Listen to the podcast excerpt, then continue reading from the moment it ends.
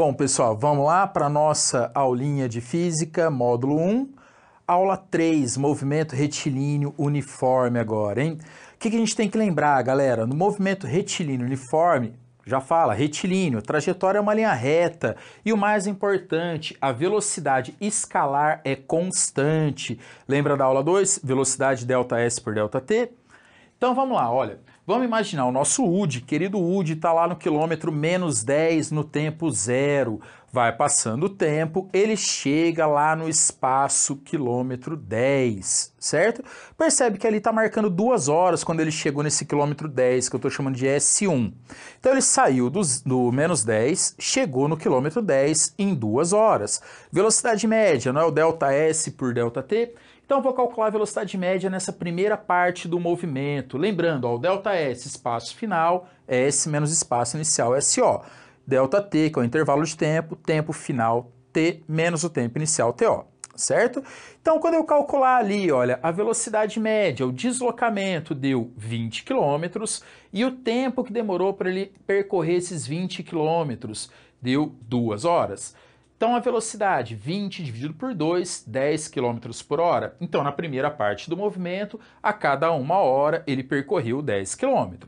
Só que o UD não contente continua o movimento, ele chega lá no quilômetro 20, quando está marcando 3 horas certo? Eu quero calcular agora a velocidade desde o tempo zero até o tempo 3 horas. Lembrando, deslocamento, espaço final menos espaço inicial, o intervalo de tempo, tempo final menos o tempo inicial. Então a velocidade média do UD nessa parte vai ficar o deslocamento 20 do espaço final menos menos 10 do espaço inicial 30 quilômetros. O tempo que demorou para ele fazer esse deslocamento de 0 a 3 horas, demoraram 3 horas. Então a velocidade média ali, 30 dividido por 3, 10 km por hora. Então percebe que a velocidade média do UD no movimento todo foi sempre 10 km por hora. Então isso é um movimento uniforme. Beleza? Pessoal, algumas consequências. Olha, se a velocidade não muda, então velocidade média e velocidade instantânea vai coincidir, não vai ter diferença nenhuma entre falar a velocidade média ou a velocidade instantânea. Outra consequência muito importante: se a velocidade é constante, o móvel vai percorrer distâncias iguais em intervalos de tempos iguais. Dá uma olhada na tartaruguinha ali, olha, velocidade dela 10 centímetros por segundo, isso significa que a cada 1 segundo ela percorre 10 centímetros. Vê lá, ó, do 0 foi para o 10, do 10 para o 20, do 20 para o 30 centímetros, sempre a cada 1 segundo. Tranquilo? O que é o movimento uniforme? Pessoal, a função horária dos espaços para o MRU, movimento retilíneo uniforme, vai ser uma equação que serve para relacionar o espaço com a velocidade e o tempo. Então imagina que o UD saiu de um certo espaço inicial SO, depois de um certo tempo ali ele chegou num espaço final S. Eu quero descobrir qual é o valor do espaço final S, sabendo qual é a velocidade do UD, e qual é o espaço inicial onde ele começou o movimento, né, o SO certo? Quando eu pegar lá velocidade ΔS dividido por ΔT, multiplica isso em cruz, eu tenho que o deslocamento ΔS vai ser a velocidade vezes o tempo. Se eu quiser descobrir a distância que o objeto andou, é só pegar a velocidade e multiplicar pelo tempo que ele está andando. Só que lembra que o ΔS é o espaço final menos o espaço inicial, e o ΔT é tempo final menos o tempo inicial. Eu vou pegar aquele tempo inicial ali e vou zerar ele. Peguei meu cronômetro e zerei. Então eu vou ter S menos SO igual V vezes o T. Passa o SO lá para o lado direito, o Juan vai ficar louco né, na matemática, que ele passa para lá, passa para cá, eles não gostam. Troca de casa, troca de roupa. Se está negativo do lado esquerdo do sinal de igual, quando ele for para o lado direito, ele vai positivo.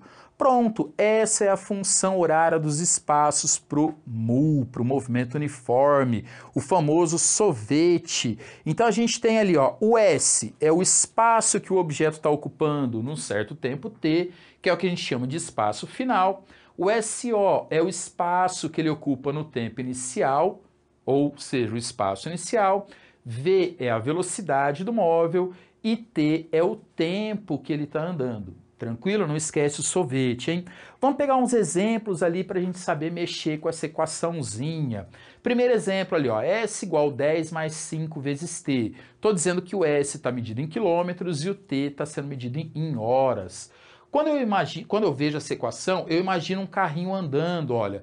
Eu vou pegar ali na equação, vou dar alguns valores para o tempo t e descobrir quanto vale o espaço s. Um valor que é muito importante é o tempo zero, porque eu vou descobrir aonde ele começou o movimento. Quando eu substituir na equação, no lugar do t, eu colocar zero, percebe que eu vou descobrir que o espaço vale 10 quilômetros. Ou seja, ele partiu do quilômetro 10, certo? Vou escolher, bom, olha ali a equação, olha. Aquele 10 é o valor que apareceu sem multiplicar o t, é o número que aparece sozinho. Então percebe que esse é o espaço inicial, né, o SO. Vou dar um outro valor para o tempo, coloquei agora o tempo valendo 8 horas. Substituir na equação, ficou S igual a 10 mais 5 vezes 8. Não esquece que primeiro você deve multiplicar para depois somar, hein?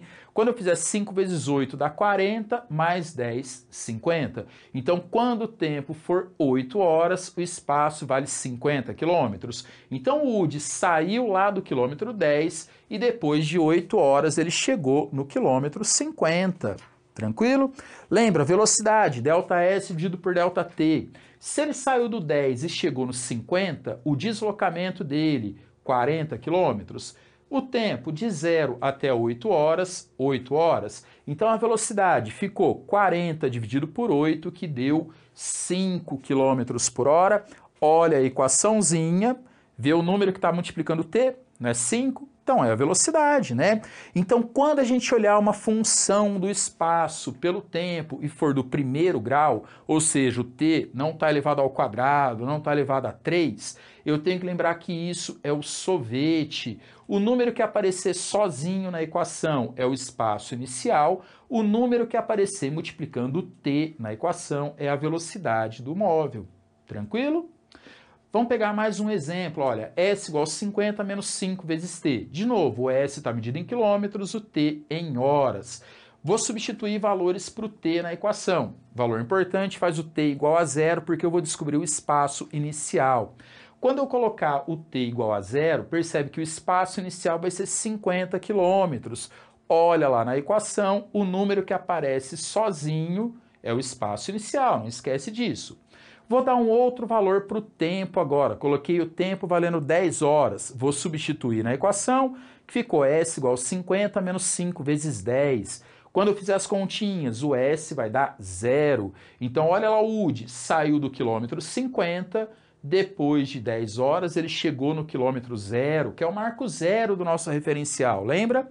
Qual foi o deslocamento que o UD fez? Olha, se ele saiu dos 50 e foi para o zero, ele foi contra a trajetória. O deslocamento dele vai ser menos 50 quilômetros. O intervalo de tempo de 0 a 10 horas, 10 horas. Então a velocidade do UD, menos 50 do deslocamento dividido por 10, menos 5 km por hora. Olha a equaçãozinha, o número que aparece multiplicando t não é menos 5? Que é a velocidade. Lembra do sorvete? Função do primeiro grau, não esquece que é o sorvete. O número que aparecer sozinho é o espaço inicial e o número que estiver multiplicando t é a velocidade. Cuidado que o sinal vai junto, hein? Olha lá, menos 5, certo? E fique esperto nas unidades de medida, hein? Ele vai falar para gente se o espaço está medido em metros ou em quilômetros, se o tempo está medido em, em segundos ou em horas certo? Movimento uniforme é tranquilinho, pessoal. Sussa, valeu, até!